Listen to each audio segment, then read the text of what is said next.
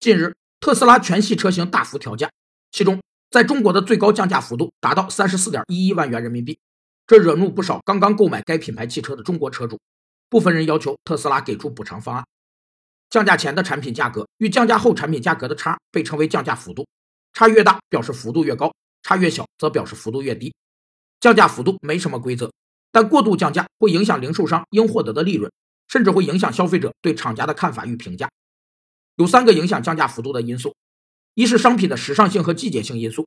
不经久商品和时尚商品在流行期末要进行大幅度降价，以清理存货；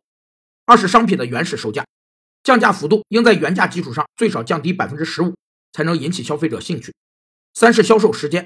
早降价的商品降价幅度小，且有时间继续降价；迟降价的商品降价幅度大，以便刺激销售。